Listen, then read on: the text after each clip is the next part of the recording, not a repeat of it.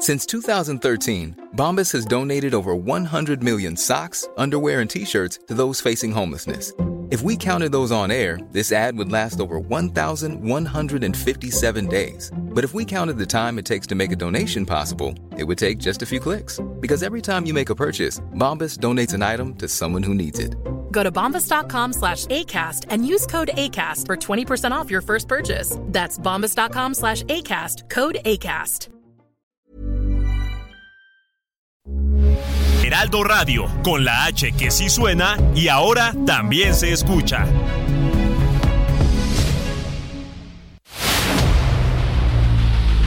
El dedo en la llaga.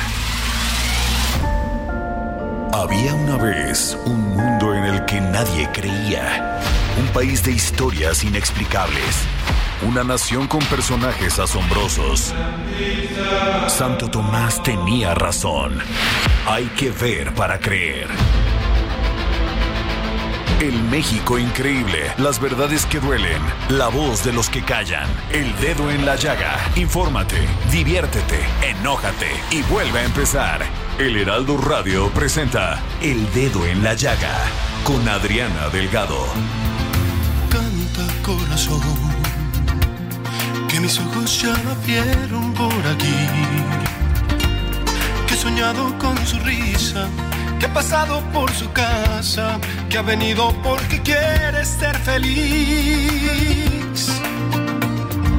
Canta corazón. Y así iniciamos este dedo en la llaga de este jueves 23 de febrero, febrero del 2023, escuchando a nuestro queridísimo Alejandro Fernández y esta maravillosa canción, Canta Corazón, me pone de buen humor.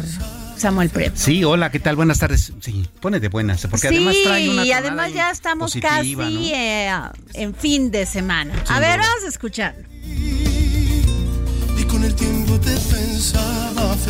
Para los enamorados. Sin duda, ¿No? sin duda. ¿Tú estás enamorado o no? Pues ah, No, de la tú no vida. te enamoras, pues. No, no te enamoras. Bueno, aunque tienes tus fans, ¿eh? Luego Ah, me bueno. mandan en el tweet. Mi querido Samuel tiene aquí sus fans. Oigan, bueno, iniciamos este dedo en la llaga y viene nuestro resumen de noticias. El presidente Andrés Manuel López Obrador respaldó la decisión del Tribunal Electoral que determinó que el relevo de Lorenzo Córdoba en la presidencia del INE sea una mujer, ya que suelen ser más honestas, más responsables, más justas que los hombres. AIFA ha tardado en despegar, pero comenzará a tener utilidades en diciembre. Esto dijo el presidente Andrés Manuel López Obrador. Reconoció que las actividades del Aeropuerto Internacional Felipe Ángeles ha tardado en regularizarse debido a los obstáculos que enfrentó la obra desde que se anunció, pero confió que a partir de diciembre de este año empezará a tener utilidades y por tanto dejará de necesitar presupuesto público. La Fiscalía General de Justicia de la Ciudad de México, en coordinación con autoridades federales y organismos en defensa de la mujer, inauguraron el Centro de Justicia para las Mujeres, ubicado en Magdalena Contreras, sin duda una de las alcaldías donde más se ejerce violencia de género. Los representantes de organizaciones ciudadanas, Ruta Cívica de la Asociación Mexicana de Urbanistas, Suma Urbana y la integrante de la Comisión de Participación Comunitaria, Hipódromo 2, Quexal Castro, alertaron que la falta de Plan General de Desarrollo y el Programa General de Ordenamiento Territorial beneficia a la corrupción inmobiliaria, a los partidos y políticos que quieren hacer acuerdos en lo oscurito de cambio de uso de suelo predio por predio, así como a las mafias que especulan con la ciudad. La jefa de gobierno de la Ciudad de México, Claudia Sheinbaum, consideró que es difícil suponer que el expresidente Calderón no sabía de los nexos de su secretario de Seguridad, Genaro García Luna, con el crimen organizado. El secretario de Seguridad del Estado de México, Rodrigo Martínez Celis, informó que en el último año 150 elementos de la dependencia están bajo investigación en la Unidad de Asuntos Internos por la presunta comisión de faltas administrativas. Morelia, Michoacán. El defensor de los bosques, Alfredo Cisneros Madrigal, quien fugía de presidente del Comisariado de Bienes Comunales y era integrante del Consejo Indígena de la población Purépecha de Sicuicho, municipio de Los Reyes, fue asesinado el martes por la noche por varios sujetos armados, informaron fuentes policiales. Y en Coahuila y Durango, en el proyecto de agua saludable para la laguna, no se realizó la planeación adecuada, ya que se incumplieron periodos de ejecución y tampoco se acreditó el cumplimiento del programa de erogaciones por 133 millones de pesos de que se dispuso. Esto lo indicó la Auditoría Superior de la Federación en la tercera entrega de la cuenta pública 2021. Y en Cuernavaca, Morelos, habitantes de varias colonias, poblados y fraccionamientos de esta capital bloquearon nueve zonas de la ciudad entre 7 y 10 de la mañana de ayer para exigir el suministro de agua potable, servicio que en algunos casos carecen desde hace tres semanas debido a que la Comisión Federal de Electricidad cortó la energía en los pozos del sistema de agua potable y alcantarillado de Cuernavaca por un adeudo. Y en Chiapas, la Secretaría de Obras Públicas de Chiapas interpuso una denuncia ante la Fiscalía General del Estado en contra de quien o quienes resulten responsables por el colapso de láminas de domo de una unidad deportiva ubicada en el municipio de Potosintla el 17 de febrero, con un saldo de 10 menores y un adulto lesionado, informó el titular Ángel Torres Culebro y la inflación baja a 7.76% anual en la primera quincena de febrero. El índice nacional de precios al consumidor subió 0.30% en la primera quincena de febrero, ubicándose por debajo de las estimaciones de los analistas que esperaban un aumento de 0.34%. Así la inflación general anual de la primera mitad de febrero se desaceleró por segunda quincena consecutiva, al pasar de 7.88% en la segunda quincena de enero a 7.76 en la primera de febrero. Aunque el precio de productos básicos como el pollo y el huevo se han estabilizado en las últimas semanas, factores como la inseguridad y el cobro de piso en algunas zonas y sectores específicos de las cadenas de distribución son factores importantes que afectan los costos al consumidor y la competitividad de las empresas que operan en el país. Esto lo indicó Ernesto Hermosillo, presidente del Consejo Mexicano de la Carne. La Suprema Corte de Justicia de la Nación rechazó conceder el amparo que la empresa brasileña Odebrecht había solicitado contra la multa de más de 543 millones de pesos que le impuso la Secretaría de la Función Pública por mentir para obtener un contrato con petróleos mexicanos. La Comisión de Defensa Nacional de la Cámara de Diputados acordó mediar con la Secretaría de Hacienda y Crédito Público una reunión para que el Instituto de Seguridad Social para las Fuerzas Armadas Mexicanas presente una propuesta de incremento a las pensiones por viudez de militares, ya que actualmente van de 3 mil a 4 mil pesos. El fundador de Microsoft, Bill Gates, adquirió una participación minoritaria en Heineken, el accionista mayoritario de la cervecera más grande del mundo, por 902 millones de dólares. El multimillonario adquirió el 3.76% de las acciones de la cervecera Heineken, las cuales fueron puestas a la venta por FEMSA como parte de su nuevo plan de negocios. El Pleno del Tribunal Electoral del Poder Judicial de la Federación modificó por segunda ocasión la convocatoria emitida por la Cámara de Diputados para elegir a cuatro nuevos consejeros del Instituto Nacional Electoral, a efecto de que la quinteta para elegir presidente sea integrada exclusivamente por mujeres. De esa forma, la presidencia del INE será ocupada por primera vez en la historia por una mujer a partir del 4 de abril. Bueno, pues esto fue el resumen de noticias. Siempre hay noticias en este país. Siempre. ¿No? Eh, y bueno, fíjate que desde ayer solicité este a Saskia Niño de Rivera, presidenta de, Reinserta, eh, porque escribió una columna verdaderamente interesante, importante, ya sabes que ella tiene una gran tarea, ha hecho una gran labor con todas las mujeres que están pues pagando una condena, algunas pues muy injustamente. Y en este caso, Saskia pues tocó este tema de una servidora pública por tener una condena de 70 años por un delito que no cometió, cometió, perdón. Saskia, ¿cómo estás? Muy buen día, querida Elena, con gusto saludarte. Igual, pues me, me dolió leerte ayer sobre este caso de Dulce Belém Sánchez Castañeda. Un caso muy duro, un caso que estamos ya desde la fundación eh, apoyando. De hecho, llevamos ya desde hace un año su proceso jurídico pero un caso que especialmente en estas fechas donde viene marzo y es cuando coyunturalmente todos se suben al tema de género, ¿no?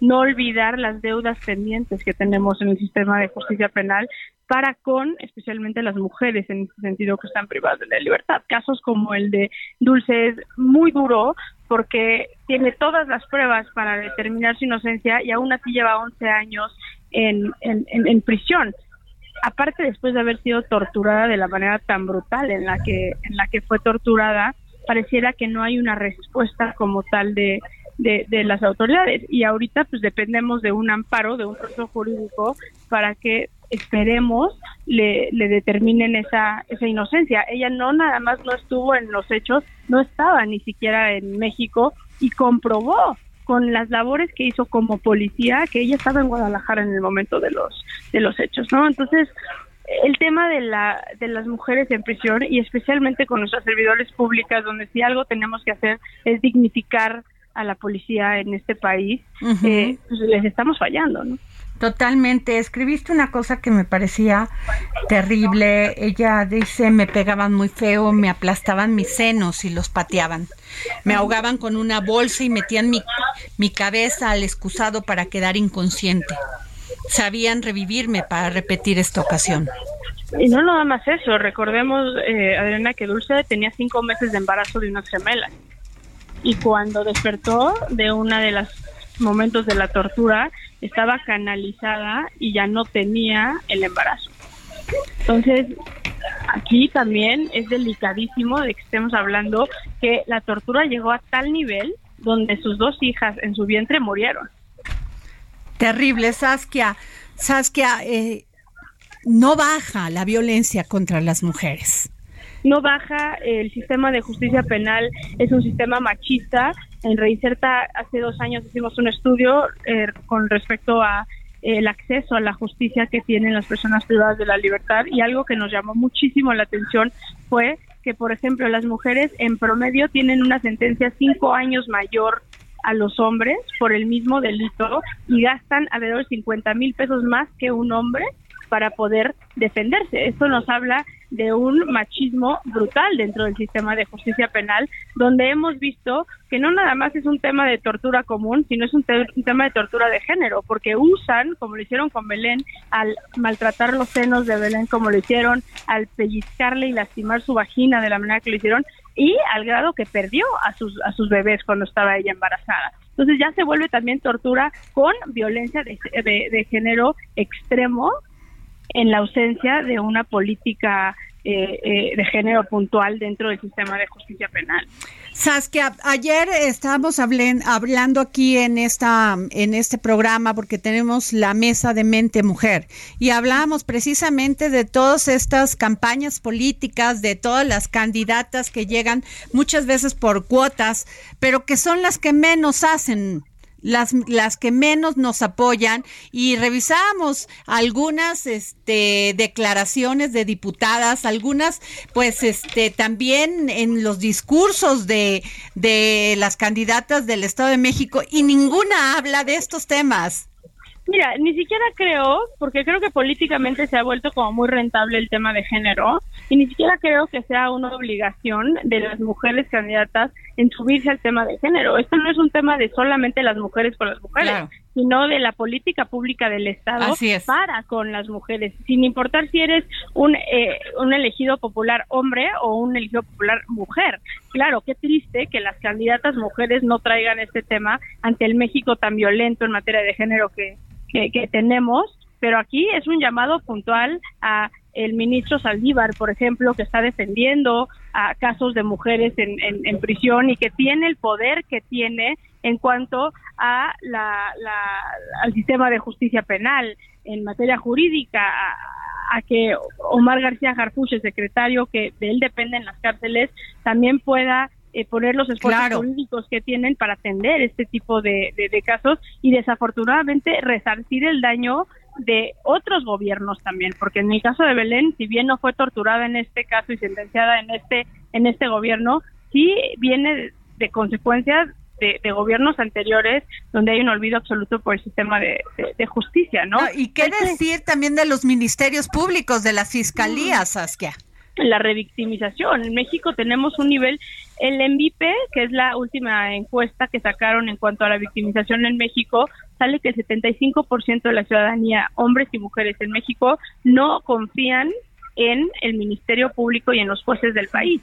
75%. Tenemos delitos como el abuso sexual infantil, que tiene un 99.9% de eh, ausencia de denuncia por la revictimización y la falta de apoyo que encuentran al momento de acercarse a las fiscalías y al sistema de justicia penal. Entonces, ¿quién está hablando de esto, no? o sea, sé que el ministro Saldívar está haciendo una gran labor en desde la Suprema Corte de Justicia denunciar la impunidad y la corrupción que desafortunadamente existe en nuestro sistema de justicia penal, pero tiene que haber acciones puntuales donde la federación diga tenemos que meter mano en nuestro sistema de justicia penal porque no podemos crear un Estado de Derecho, no podemos garantizar una nación donde predomine la seguridad si nuestro sistema de justicia penal está tan fracasado. Pero pareciera que hay como un miedo colectivo por parte de las diferentes autoridades que están buscando elecciones populares en meterse en estos temas que son muy dolorosos y que sí van a generar muchos enemigos porque estás rompiendo intereses. Sí, nadie quiere pagar el costo político. Me queda claro. Y, pero la seguridad en este país no la podemos politizar de esta manera. Así es, me queda claro. Esto no es un tema de partido, esto no es un tema de, de qué hace un sexenio. Ayer me preguntaba un medio, oye, ¿crees que todavía haya tiempo en este sexenio? Es que no se puede ver en, en, periodos de seis años los cambios, ¿no? O sea, los cambios tienen que, que perdurar. Hay países eh, en todo el mundo, que en Europa, por ejemplo, que lo que hacen a nivel legislativo es que tienen candados eh, en ciertas cuestiones legislativas donde hay un entendimiento que si van a implementar una ley, la ley va a tardarse, no sé, 20 años en mostrar resultados puntuales y esos les ponen un candado donde no puede entrar un gobierno nuevo y cambiar absolutamente todo, porque entonces no hay avance. Así es. Pues yo te agradezco, Saskia Niño de Rivera. Gracias por todo este trabajo que haces por, las mujeres. La verdad. Gracias a ti y un llamado, querida Adriana, desde este espacio. Gracias por abrir tus micrófonos al ministro Saldívar y al secretario Omar García en que no dejen a Belén sola.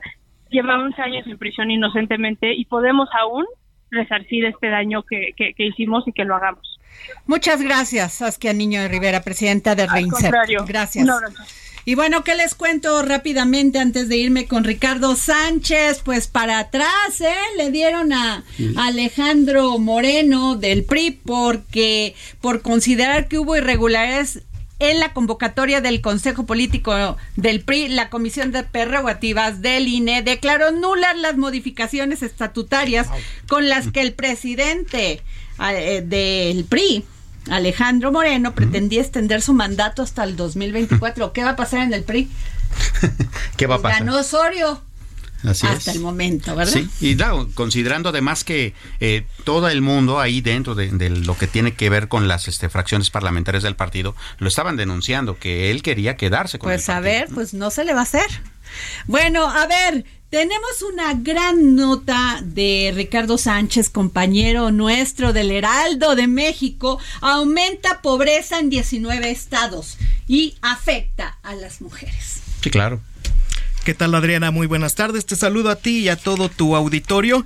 Y pues sí, como bien lo comentas, la pobreza ha subido en 19 entidades, esto pese a las políticas públicas de la cuarta transformación. Y es que este número de personas en situación de pobreza, pues es un problema que afecta en mayor medida a las mujeres. Están pasando, fíjate, de 27.1 millones que había en 2018 a 29.1 millones en tan solo dos años, es decir, de acuerdo con el último informe de Coneval, pues nos indica que en estos dos años subió esta cifra. Pero no solamente eso, este Adriana, fíjate que en el caso de los hombres, pues son menos los que están en esta situación de pobreza. Hablamos que en 2018 hay 24.7 millones y para 2020 ya se contabilizaban 26.6 millones, una cifra inferior a la que registran las mujeres. Y hablando de las 19 entidades del, del país, pues el mayor aumento en este indicador lo registran Quintana Roo, aumentaron ahí en 30.2% wow. la ¿Qué tal? Gobernado por una mujer. Y también me llama la atención el Estado de México. Dos candidatas mujeres y Yucatán también. Así es, Adriana. Fíjate que también está en este conteo Baja California Sur. Es, ellos aumentaron en 18.6% la pobreza y Tlaxcala, que tenía 51% en, de su población en esta situación de pobreza y para 2020 pues ya llegaron a 59.3%. Son cifras que, que están ahí evaluadas con rigor por el Coneval y es la realidad que tenemos actualmente en el país. Qué terrible. Había que preguntarle a Alejandra del Moral, a Delfina Gómez de Morena y Alejandra de esta alianza, ¿qué piensan de estas cifras? Porque con todo y tarjetas para allá y para acá, no han podido este, sacar a las mujeres de la pobreza. Y cuando hablas de las mujeres, no hablas de una mujer, hablas de una familia. Así es, como bien lo mencionas Adriana, pues son, son estas familias las que están este, pues ahí en la situación de, de pobreza y, de pobreza extrema. Si, si nos vamos a los indicadores de pobreza extrema, Adriana, pues no solamente son 19, ya son 26 las entidades que muestran un aumento en pobreza extrema. Ahora, Ricardo, ¿qué es pobreza extrema, Samuel? Carlos, ¿qué es pobreza extrema? Es no tener mm, agua, no tener ya nada, porque no hay ni agua en este país ya.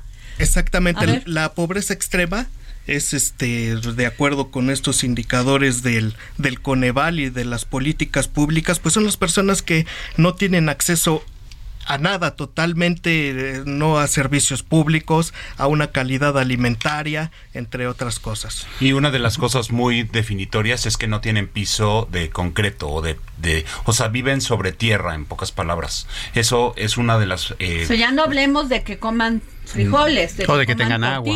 De que tengan agua. Sí, y hay un número que es aterrador, comparando todos los países de Latinoamérica, el país que en porcentaje sigue creciendo en pobres es México. Todos los demás, en porcentaje, no tienen ese crecimiento. Han decrecido sus pobres, mientras que México ha crecido en porcentaje sus pobres. Y eso es aterrador cuando tenemos la economía número, unos dicen 14, otros dicen 15. Y entonces, ¿cuál es la conclusión? ¿Se están equivocando en todas las políticas públicas? No han generado un cambio. Mira, queda claro desde la historia de la humanidad, eh, por, lo menos de la revolución industrial para acá, que el capitalismo siempre ha, dado mejores resultados con respecto al avance de la pobreza. Si bien hay más desigualdad, la gente vive mejor. Claro. En cambio, en un estado asistencialista, en donde te regalan todo, en donde no necesitas trabajar para que te den, pues la pobreza aumenta. Pero el gobierno del Estado de México presume la tarjeta rosa, el gobierno federal presume otras, pero mira, ahí están las cifras. Este Ricardo. Es correcto, Adriana, y no solo eso, fíjate que también este pues los grupos históricamente discriminados que son a los que se les llevan estas políticas públicas pues son los que más están avanzando en pobreza y pobreza extrema. Pero además es una combinación entre pobreza e ignorancia. ¿A qué me refiero? Sí, claro. Cuando tú le das una tarjeta y me lo platicó gente que lo sabe, una tarjeta y donde les entregan el dinero, al lado se colocan los vendedores de refrescos y cosas así, inmediatamente la gente compra cosas que no debería de comprar. Hubo un efecto en un pueblo que todos traían mucho gel y alguien llegó y dijo, ¿cómo puede ser que todos se peinan con gel si es un producto de no es de primera necesidad? Y era porque una compañía de gel se o sea, están cazándolos. Ajá, entonces les sacan el dinero en cuanto lo reciben y dicen, "Ah, yo debo de comprar con ese dinero gel." Es tristísimo. O sea, suena como de. De terror, de, terror. de película, como que, ¿cómo puede ser que van a usar el dinero para eso? Pero es la mezcla entre pocos o también recursos. Los chavos estos que les dan este dinero, los este jóvenes, que muchos ni van a trabajar y se gana y se gastan el dinero no en un libro, no en algo que les pueda servir para poder este desarrollar su, su educación o un desarrollo que genere que sea un un, este ciudadano que contribuya a este país al Producto Interno Bruto, no. Sí, sin duda. Se lo gasta en otras cosas. Sí, como bien lo comentas, incluso ha habido este personas, como tú los comentas, las jóvenes construyendo el futuro, que tienen su dinero, pero presumen que se lo gastan en bares, se lo gastan en cosas que no son de primera necesidad para su desarrollo. Pues muchas gracias, Ricardo Sánchez, compañero. Gran nota, aumenta pobreza en 19 estados y afecta a las mujeres. gracias. Nos vamos a un corte y regresamos. Volverías porque no quieres perderme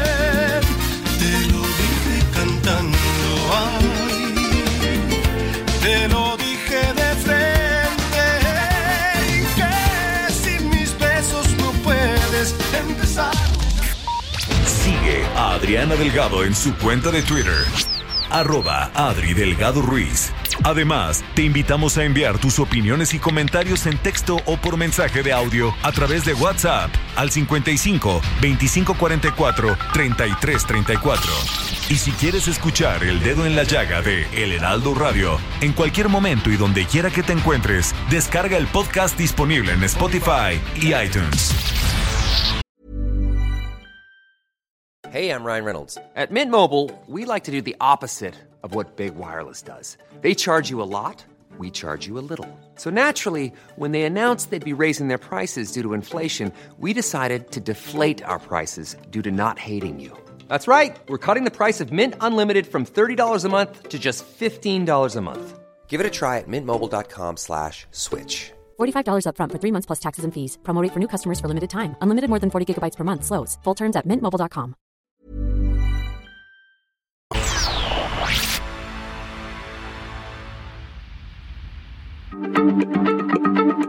Heraldo Radio, la H se lee, se comparte, se ve y ahora también se escucha.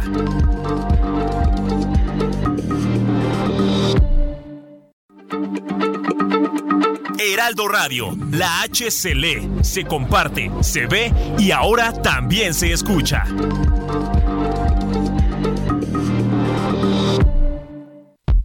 Sigue a Adriana Delgado en su cuenta de Twitter en arroba Adri Delgado Ruiz. Y envíanos tus comentarios vía WhatsApp al 55 25 44 33 34 o 55 25 02 21 04.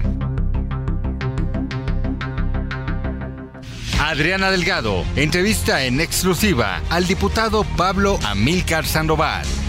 Va a seguir en la lucha de esta transformación hasta poder generar condiciones para poder gobernar su estado, Guerrero? Yo pienso que voy a seguir en la lucha hasta que podamos transformar las condiciones de vida de la gente. ¿Dónde voy a estar? Pues lo irán mm, decidiendo las condiciones que hay. No sé qué es lo que va a pasar, pero lo que sí sé es que voy a estar luchando para transformar eh, nuestro país y nuestro estado.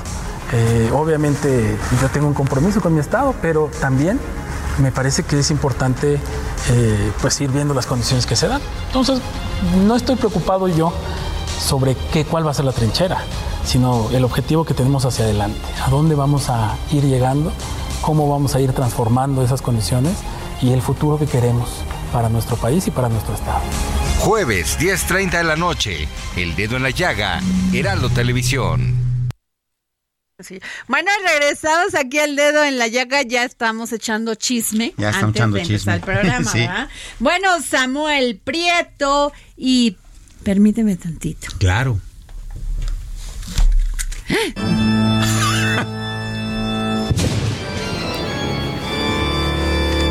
Economía del terror. A ver, Samuel. Oye, sí, varias cositas que, que dan bastante terror. Eh, la cuenta pública de 2021 que dio a conocer eh, la Auditoría Superior de la Federación eh, al inicio de esta semana, pues es parte de ese terror económico que de repente pues vivimos acá en el país. Fíjate, en el 2021 hay irregularidades por 64.835 millones de pesos, o sea, en la cuenta pública de ese año. ¿No? Hay irregularidades en toda, en toda la administración pública, pero también hay que poner en contexto una cuestión. Eh, de esos 64 mil millones, 52 mil 211 millones corresponden a estados y municipios. Es decir, todavía sigue sucediendo esto. Tú sabes, entre el 90 y el 95% de los ingresos de los estados y municipios no son recaudados por ellos, sino que pues les llegan de la federación por aquel eh, asunto del, del, pacto fiscal, ¿no? Bueno, pues eh, gran parte del dinero que no sabemos dónde está, pues se perdió entre los estados y los municipios, ¿no? Tú sabes, ellos se endeudan independientemente, gastan sin dar una eh, real, rendición de cuentas, etcétera. Ahora, dentro del gobierno federal también hay una serie de cosas que se han estado dilucidando que de repente también preocupan. Por ejemplo, la parte del gobierno federal que más dinero tiene, digamos, pues como perdido, como habrá que aclararlo, es la parte alimentaria. Por ejemplo, Diconsa, tú sabes, esta empresa que se dedica a la distribución de alimentos Oye, en es una ratería lo que pasó ayer. Absolutamente. Ratería, sí lo digo con todo, con todas sus letras y expresión. Sin duda, ¿no? Y te quedas corta, yo creo, ¿no? Fíjate, ahí, por ejemplo, hay 1.462 millones de pesos perdidos. Ahora, ¿De dónde están? ¿De, dónde se, se, detectó esto? Bueno, 569 millones son de mercancías, pues de inventario, ¿no? Que pues corresponden a programas especiales, almacenadoras, a mal estado de, los, de, la cadena de distribución, etcétera. Bueno, mucha mercancía se ha perdido ahí. Tampoco eh, se tiene claro qué ha pasado con 730 millones de pesos producto de el asunto de las subcuentas de mercancías por facturar, de las tiendas rurales, de las tiendas Liconza, es más de capital de trabajo para mujeres, que tú sabes, ese es un programa que ellos operaban. Bueno, ¿dónde está esa lana? No sabemos. Tampoco sabemos dónde hay este 56 eh, millones de pesos que tienen que ver con mercancía almacenada que se queda ahí caducada y entonces se echa a perder y además no hay un reclamo al proveedor. ¿Por qué tendría que quedarse una mercancía en una bodega y esperar que caduque? ¿Cuál sería no, no hay una lógica, ¿no? Y eh, no entregarla a la gente que la necesita. Para empezar, ¿no? Porque 56.6 millones de pesos es un montón de dinero hablando de comida. Muchísimo, ¿no? No tienen, o sea, yo creo que me duele más eso que se lo roben. Claro, por supuesto. Sí. soy Carlos Glatola. perdón, Carlos. Ya ¿Has ido a una tienda de Iconza? Sí. sí. Ok. ¿Estás de acuerdo que la diferencia es como si fueran una tienda de hace 40 años comparada con las que son hoy de que están en cada esquina. Sí, claro. Esa es la verdad. E, es, ineficiencia porque no tienes que vender, porque el dinero lo tienes porque es de gobierno. Claro, de cuentas. no es, una empresa que tenga que ganar. Claro. Exacto. Ahí está lo que ha dicho tantas veces Ricardo Salinas Pliego. Claro, competencia. o sea, no puede el gobierno a asumir el papel de empresario porque no saben, porque no es su dinero, porque es el de nosotros. Claro. Así de sencillo. Bueno, pues eh, siguiendo con el asunto, Segalmex, que también es otro nido de, escándalos y de raterías y eso, ¿no? ¿eh? Pues sí, lamentablemente, en eso consiste lamentablemente la, economía del terror, ¿no? Fíjate, ahí en, en Segalmex, por ejemplo, hay 3.750 millones de pesos que tampoco sabemos dónde están. Ahora, ¿de dónde, de dónde sale esta cifra? Bueno, pues de las eh, auditorías que se han hecho con respecto a la recepción del maíz y el frijol adquirido este pues a través de esa empresa y que se suponía tendría que haber estado distribuido a través justamente de Diconsa. ¿No? Entonces, bueno. ahí también tenemos un problema, ¿no? Y más considerando que ya ves que está la discusión del maíz transgénico. Oye, pero nadie habla de eso. El, este, siempre dice el gobierno federal que están investigando. Siempre dicen eso. A ver, ¿y por qué los mexicanos tenemos atole en las venas? ¿Por qué nunca los diputados reclaman? Yo no veo la Cámara de Diputados levantándose los hombres y las mujeres a decir dónde quedó ese dinero. Claro. Que es dinero nuestro que se está pues echando a perder en una bodega según esto, ¿no? Sí, por supuesto. Es más, hablando justamente de esa impunidad, en el informe este que corresponde a la cuenta pública de 2021, pues también eh, avisan sobre qué han, qué han estado haciendo. Bueno, eh, a mí no sé si no sé si, si tenía que darme un eh, ataque de risa, de carcajada o ponerme a llorar. El, el, mismo informe dice que de 2018 a 2020 se habían eh, eh, establecido 342 denuncias con respecto a las cuentas públicas de 2016 a 2020 por 25 mil millones, ¿no? Así, así de lentos estamos, ¿no? O sea, ahorita apenas estamos viendo si acusamos a los que nos robaron antes de 2020. ¿No? Válgame Dios. Pero sigue pasando hoy en día. Claro, ese es el nivel de impunidad. Es que si están analizando 2020, pues ya pasó 21, 22, o sea, de aquí va, le va a tocar el próximo este gobierno a ver si fue así o no fue así. Sí, claro. hacer la investigación de lo que está pasando todos los días. El, esquema de fiscalización de este país es fatal. Es fatal, ¿no? Y bueno, en medio de todo eso, otras cuestiones, ¿no? Por ejemplo, la refinería de Dos Bocas no saben dónde están 340.9 millones de, Pero a ver, cuando dices que no es que no saben dónde está, Samuel, no te entiendo. Eh, que no saben? Perdón, y no y no te lo digo a ti, lo digo con enojo. Sí, ¿Cómo sin duda. que no sabes dónde está está 300, ¿cuánto? 300. 340 millones de pesos en ese caso. Fíjate, bueno, 340 eh, millones no son tan fáciles de esconder, evidentemente. Eh, la cuestión es que ellos no pueden acusar a... Eh, es que ya se los robaron, pues porque la presunción de inocencia de esas cosas. Bueno, entonces no saben dónde están, ¿no?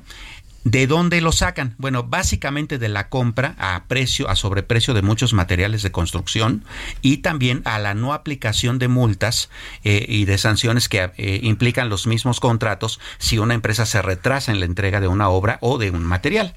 Ok. ¿No? Bueno, en esas dos, en esas dos vertientes, 340 millones de pesos no están. ¿No? ¿Cómo sobreprecio?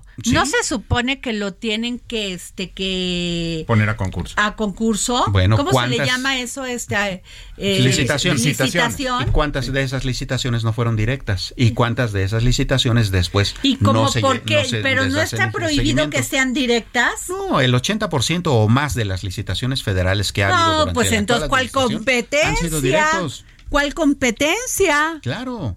Y lo mismo pasa en el, en el tren Maya, 1.414 millones de pesos, que tampoco sabemos dónde están. ¿no? Eh, ¿Y quién nos va a decir de eso? ¿Dónde se fue? Bueno, las, eso es producto de 32 auditorías que se le hicieron al Fondo Nacional de Fomento al Turismo, el FONATUR, que tú sabes es, el que lleva la obra. Y bueno, básicamente ahí eh, eh, la gran pregunta es dónde está este, la, la, cuenta de pagos por exceso de diversos materiales, los retrasos de obra, este, también servicios, ¿no? Por ejemplo, hay un servicio que se le pagó a la empresa BlackRock y no está especificado qué servicio fue. Y ¿Cómo? Pero ¿cómo pueden hacer esto eso en esos tiempos? Así es. Que no lo puedes buscar en internet y meterte ahí. Porque no está establecido, o sea, no. Eh, o sea, tú entras a internet. En, fue a bailar y es un servicio. Y es un servicio. Y se le pagaron varios milloncitos por hacerlo. O sea que sí, pues básicamente se llevaron al baile al asunto, ¿no? Carlos Clark, a ver, tu opinión. Es que en una en una empresa, si faltan 50 mil pesos, se hace un escándalo. no, si, falta un peso. Un peso, o sea, que no te cuadre. Que no te cuadre, o sea, ya hay un tema. claro. O sea, de verdad, no entiendo la idea de cada vez meter más cosas a ser controladas por el gobierno cuando los gobiernos no deben de hacer eso. Es cada, o sea, lleva a... La verdad, nuestro sistema político es una porquería. esa es la realidad. dicho en términos técnicos. Perdóname que lo diga así, y es lo que piensa la gente. O sea, le dices que faltaron 1.500 millones y que no saben de en dónde quedaron. ¿Qué quieres que piense? Sí, claro. Pero igual de todos los partidos, o sea, no se salva uno en este país. No se salva uno, porque además eh, del robo en sí mismo o del asunto de que no está el dinero, estamos hablando de obras de infraestructura que pueden ayudar incluso a el propósito de que progrese el país a través del nearshoring o el friendshoring. Bueno, o lo inviertes mejor en escuelas. Los niños no tienen escuelas, no tienen libros. Claro. Fíjate, por ejemplo, hablando justamente de esta cuestión del transporte, también Caminos y Puentes Federales emitió un estudio bastante indignante Nueve de cada diez puentes que hay en las carreteras y autopistas del país no tienen ni siquiera iluminación y varios de esos puentes pues están incluso en malas condiciones. Y si no se caen. Nueve de cada diez. Y eso no solamente tiene que ver con justo lo que dices, con que si se caen o no, o si pueden ocasionar algún desastre, sino que hay que recordar que eh, aquí mismo en, en, esta mesa de trabajo hemos puesto el dedo en la llaga sobre de que hay muchas autopistas, como por ejemplo la que va de Puebla al, al puerto de Veracruz y que pasa por eh, Córdoba por cumbres, y eso, que como es, en los puentes, al, no haber electricidad, lo que hacen muchos bandidos es ocasionar accidentes para asaltar en masa a los automovilistas. Sí, nadie anda, es claro. Así es, y eso pasa también en la de Toluca, y pasa en la que va hacia Acapulco, y pasa en la de Puebla a cada ratito, ¿no? y solamente es porque pues no hay dinero, no hay por ejemplo 26 millones de pesos, 26 millones de pesos que es nada en un presupuesto federal para arreglar los puentes nada más de esas autopistas. Ponerles luz. Así es. ¡Qué barbaridad! O es que las cifras son escalofriantes, Samuel. Sí, sin duda, sin duda. ¿Qué pasa con todos esos datos? Yo leí la nota y dije, bueno, algo va a pasar. Bueno, eh, es lo que te comentaba. es que tú hablas como ciudadano y yo como ciudadana. ¿Qué va a pasar? Nadie responde. Claro. ¿Dónde quedó la bolita? Claro, porque además estamos hablando de la cuenta ni siquiera la de la que acaba de terminar es la de hace dos años, ¿no? Si pides información como periodista, porque es un tema este importante para todo mundo, para los ciudadanos y ciudadanas de este país, ¿no? Claro. No, no, no pidas. ¿Por qué? Sí, claro. Por ejemplo, de esas 342 denuncias que hay de 2018 a 2020 por la cuenta, por las cuentas públicas de 2016 a, dos, a 2020, no hemos tenido noticia de que a alguien le hayan decomisado la lana o de que haya ido a la cárcel, ni mucho menos. no lo, o sea, no lo han agarrado. No lo han agarrado, pues ¿cómo quieres? Entonces esta que es de 2021, que ya estamos en 2023, pues la van a empezar a procesar como por ahí de 2024, ¿no? Ese es el gran problema. El, índice de impunidad es asquerosamente cínico, ¿no? Así es. Por eso la gente, por favor, si usted me está escuchando en el coche, en su radio de su casa, vote por aquel partido, porque ya no podemos cambiar nuestro sistema de partidos. Pues pero sí fíjese, por favor, reciba lo que le den, pero por favor, sí fíjese quiénes son, si son personas honorables, si han hecho algo por este país, por su colonia, por su comunidad, por su estado. Reciba lo que le den. Ahora sí, fíjate lo que estoy diciendo. Pero, por favor piense su voto, que gracias a esto tenemos esta situación. Claro, usted no se sienta comprometido. Si le dan, no significa que tenga que darles a ellos su voto. Y consta que no estamos hablando de, de ningún partido para que no nos vengan a decir nada. ¿No? A ver, Carlos, tú traes un tema. Sí, es un tema más positivo, no es tan... no es tan de terror. No, es tan de terror. Les, les voy a platicar algo que descubrí que está muy interesante. Todo el mundo sabemos que uno de los... el mayor ingreso a este país son las eh, remesas. Ajá. Uno.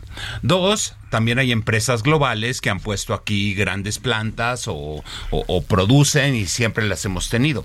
Tres, hay un fenómeno que muchos conocen que son los eh, digital nomads, los, los nómadas digitales, que son personas que trabajan desde donde sea del mundo y ganan en la computadora y se están yendo muchos a vivir a la Ciudad de México, a Cancún, a Tulum, a Mérida. O sea, está lleno de internacionales que están viviendo en esa forma.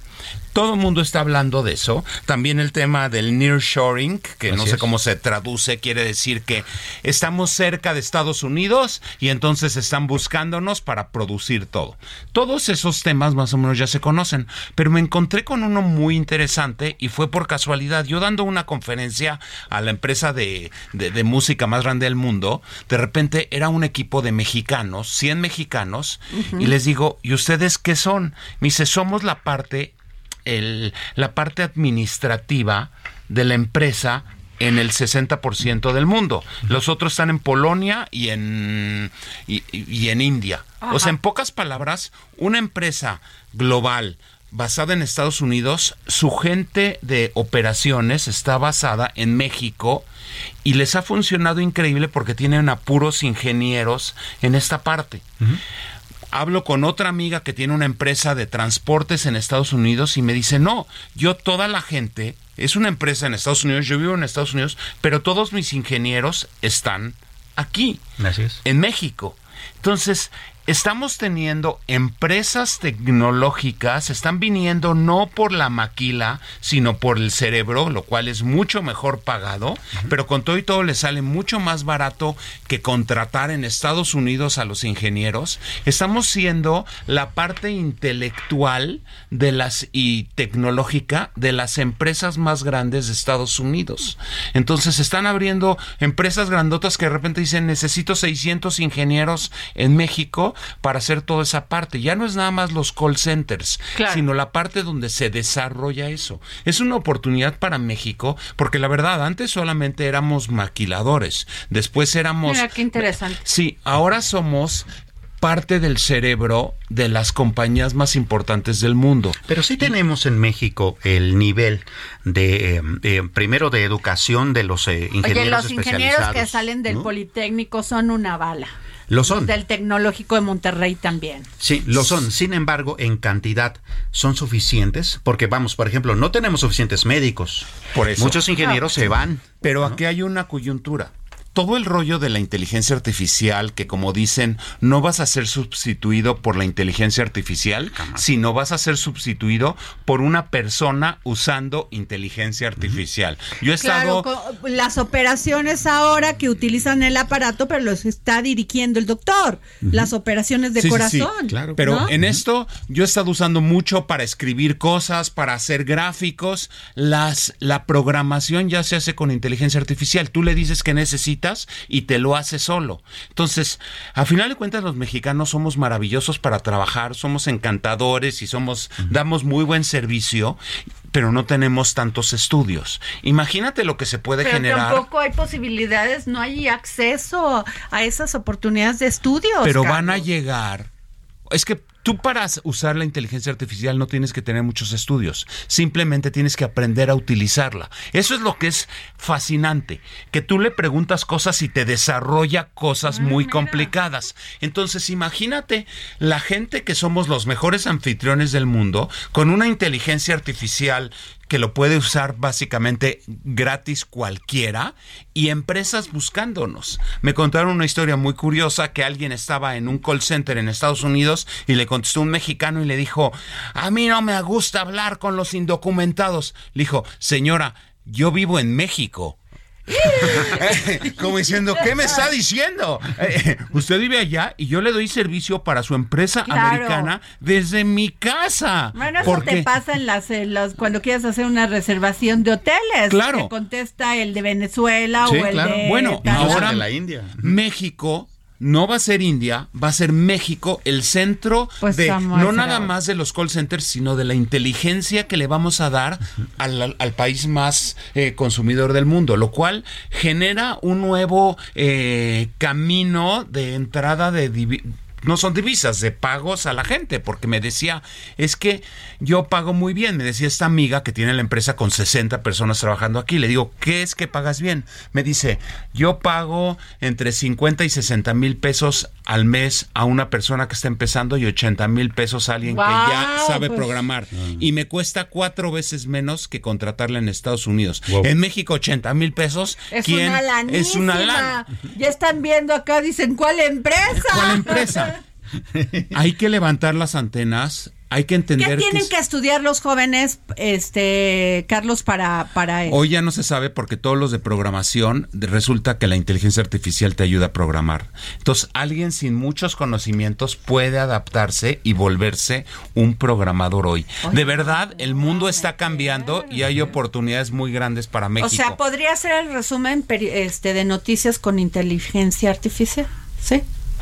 Te escribo lo que quieras y lloras, lloras. Se lo demostré a alguien que me dijo, tengo que dar un discurso de los 80 años de la escuela donde trabajo, tiene que ser muy conectado, tiene que ser...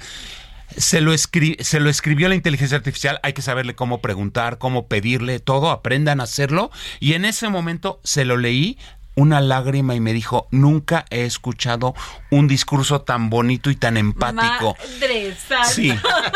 Todos creímos que los humanos éramos muy inteligentes. Nos están demostrando que la inteligencia, la sensibilidad y lo demás no es humano, es aprendido. Pues muchas gracias, Carlos Clark. Tú tienes dos notas todavía, este Samuel Prieto, muy importantes. Eh, sí, una de ellas tiene que ver con el asunto de que, eh, ah, fíjate que, bueno, hemos estado aquí mismo poniendo el dedo en la llaga sobre qué pasa con la Comisión Nacional Bancaria de Valores y todos los grandes problemas que tiene. Ese Bueno, tema pues está ayer- interesante, a ver. Sí, pues ayer mismo la misma comisión aceptó que hubo una eh, hackeo en el buró de crédito y que la base de datos de 2016 fue vendida a través de la deep web.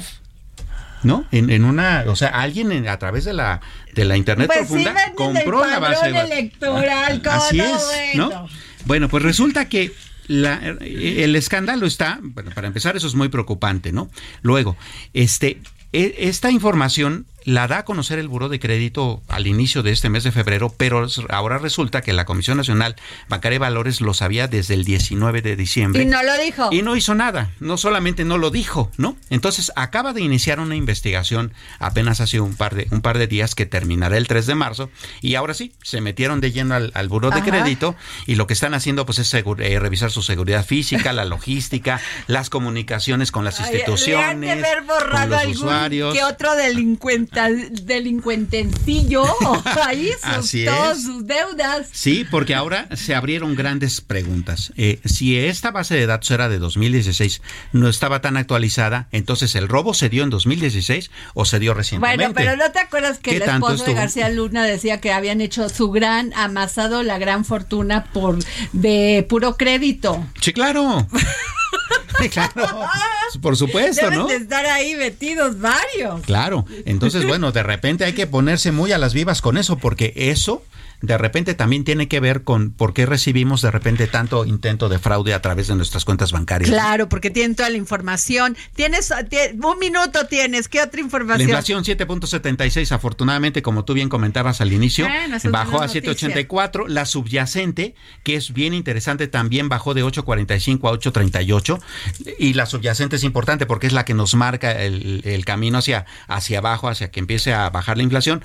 ¿Y qué creció más? El huevo 6.20%, el No, pollo el huevo 2.48. es una, ya es como el limón, es un artículo de lujo. Así Nos es. vamos. Muchas gracias por escuchar. Nos escuchamos mañana. Y México es el país que más huevos consume del ¿Qué mundo. tal? Y los que más tienen para robar y para...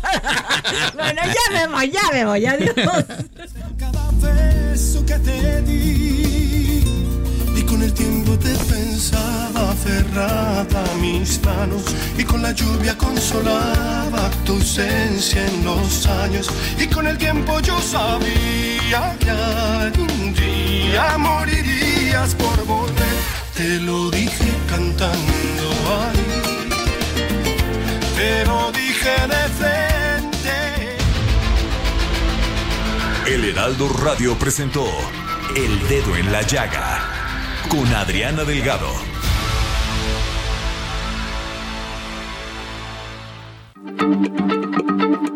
Heraldo Radio, la H se lee, se comparte, se ve y ahora también se escucha.